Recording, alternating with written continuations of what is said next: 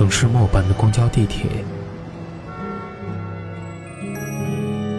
乘客您好，欢迎乘坐轨道交通二号线列车，请上车的。一张张面具在沉默中尖叫，喧哗里安详，寂寞中狂欢，告别时等待。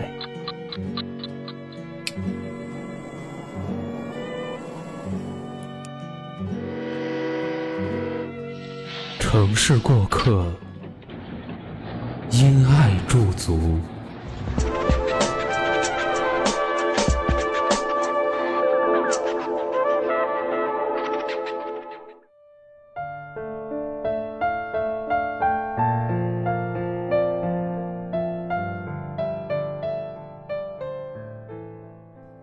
城市匆匆，因爱驻足，此处温暖，不再孤单。欢迎收听今天的城市过客。本栏目由蔷薇岛屿网络电台和喜马拉雅联合制作，独家发布。我是主播子午。今天的城市过客，给大家分享一篇来自于简书作者南城念北安的文章。手机依赖症，你中招了吗？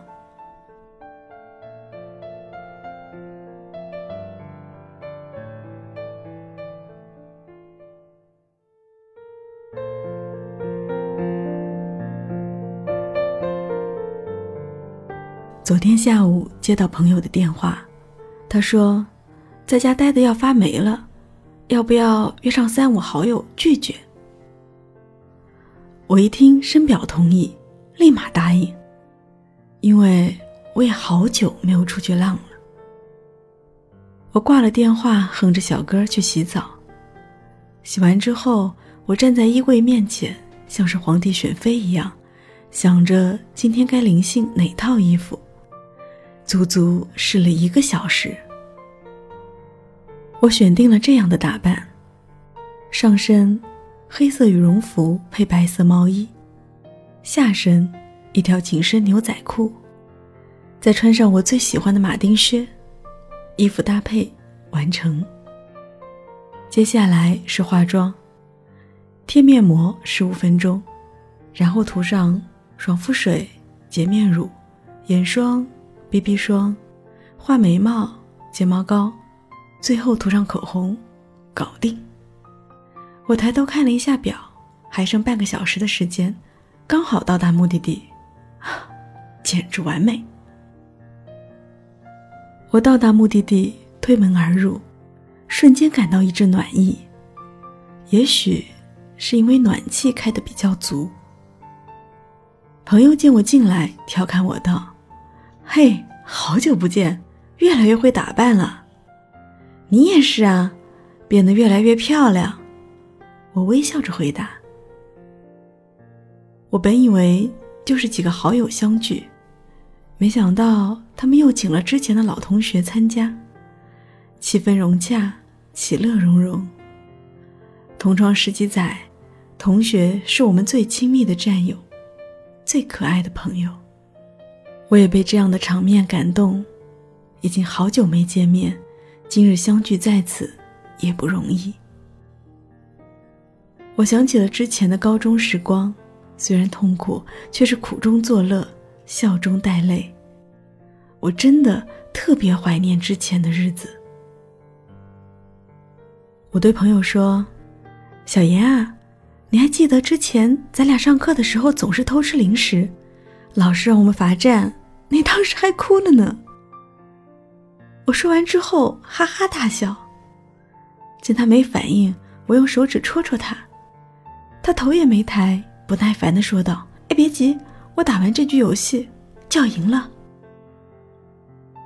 我一个人笑得像个傻子似的，听到他的话，我瞬间止住了笑声，感到莫名的悲伤。原来世界上。最远的距离，不是生与死，而是我在与你说话时，你在低头玩手机。我拿起放在一旁的啤酒，一饮而尽。我低头吃菜，不再说话。在我若有所思的时候，朋友突然开口：“哎，你刚才说什么？我没听清。”我尴尬一笑：“，没什么，你继续玩吧，不是快赢了吗？”我也低头玩了一会儿手机，看看微信，没人给我发消息。直到把手机上下载的软件都翻了一遍，才肯罢休。正当我百无聊赖的时候，另一个朋友端着酒杯过来，坐在我旁边的同学给他让了座。我们微笑相视，我想和他聊聊之前的时光，问问一些糗事，不知道他还记不记得。谁知他却一口一个黄段子，讲的我是面红耳赤，他却说的面不改色。一旁的朋友还在添油加醋，两个人挤眉弄眼。我如坐针毡，尴尬不已。那时的念头就是赶紧逃离此地，想要找个借口去洗手间。不料他被叫到一旁打游戏去了，正合我意。我在厕所待了一会儿，便回到包间，坐在位置上安静的吃菜，也不再说话，低头玩玩手机，刷刷微博。饭局结束之后，他们还要去 KTV 唱歌。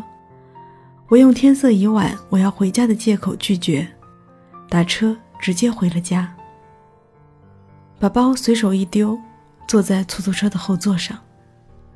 看着外面，我就在想，真是亏我打扮了好几个小时来参加聚会，下一次我再也不来了，因为很难找到一个真正陪你说话的人，大家都在忙着玩手机。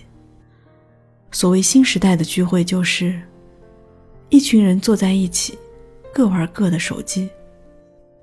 这话果然不假。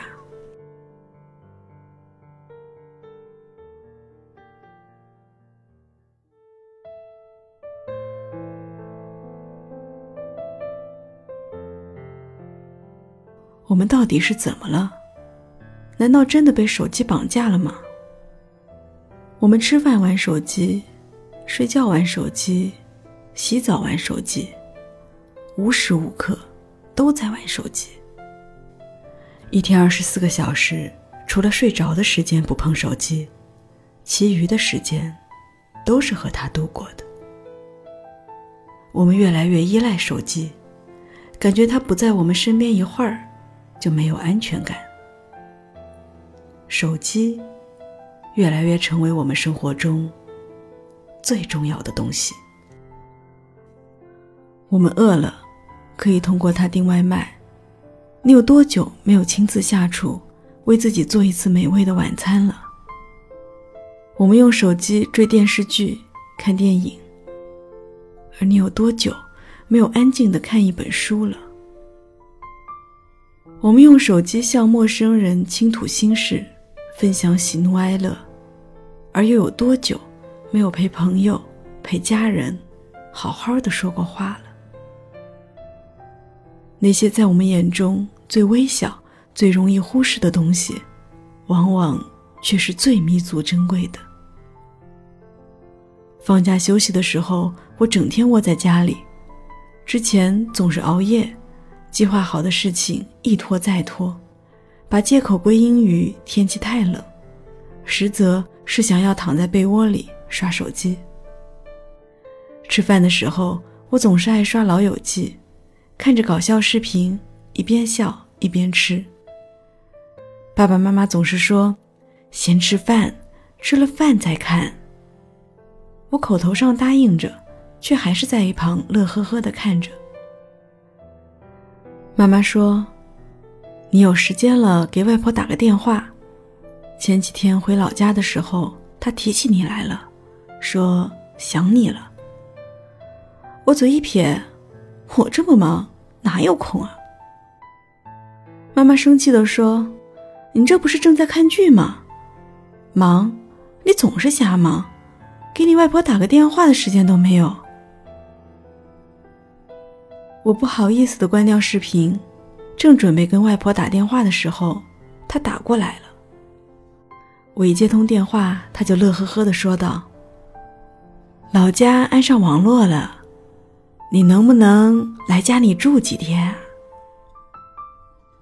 听到外婆的话，我的眼泪不争气的掉了下来，怕被爸妈看见笑话，便快速逃到自己的房间。我明白外婆的良苦用心，她想让我过去陪她几天，怕我拒绝，没有手机玩，才找个理由说家里安了网络。我答应了她，说过几天回老家陪她。我挂了电话。心里突然乱糟糟的，怪自己只顾着玩手机，忽略了家人的感受。我反思自己，为什么任务迟迟完不成？为什么自己没有时间陪家人？我不是玩手机，我是被手机玩了。手机明明是为了我们服务的，为了方便我们的生活，为了提高生活的品质。而我们，却被手机操控着。以前在简述更文的时候，我总是在发布文章之后就盯着手机看，看见谁点赞了，谁评论了，我就赶紧回复。现在的我发好文章就把手机丢在一旁，然后找个固定的时间统一回复，其余的时间做别的事情。做饭的时候帮妈妈打打下手。讲个笑话也能把他逗得哈哈大笑，和爸爸下几盘棋输了就耍赖，主动询问弟弟在学校的情况，给他解答问题。之后我又找了一个朋友互相监督，每天早睡早起，把每天的任务计划互发对方，如果没有完成，就给对方发红包作为惩罚。自己给自己布置的任务也能完成了。我渐渐的在摆脱对手机的依赖。之前和朋友聊天他说自己今年放假没出去玩，直接回家了。我回答他说：“那也不错啊，可以好好的陪爸妈了。”他却说：“回到家还不是各玩各的手机。”我没有回复，因为我不知道该怎样回复他。在这个父母都会玩微信、发朋友圈的年代，语言是多么的苍白无力。亲爱的你，是不是也成为手机的依赖者了？你有多久没有好好的说过话了？你有多久没有好好的听别人说过话了？那么现在，请你放下手机，抬起头。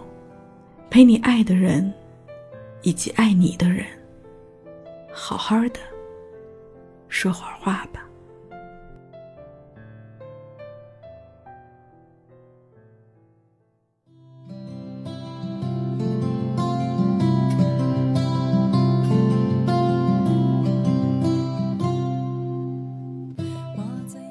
蔷薇岛屿网络电台，感谢您的收听，我是子午。很高兴和大家分享了这样的一个故事。想要查询本期节目歌单及故事原文，可以关注我们的微信公众号“蔷薇岛屿有声频率”。同时呢，我们正在招聘后期策划。如果你想要和我一起制作有声节目，欢迎加入我们的招聘群：幺四六幺七五九零七，幺四六幺七五九零七。并且注明子午的专属后期应聘，我们期待与你合作，此处温暖，不再孤单。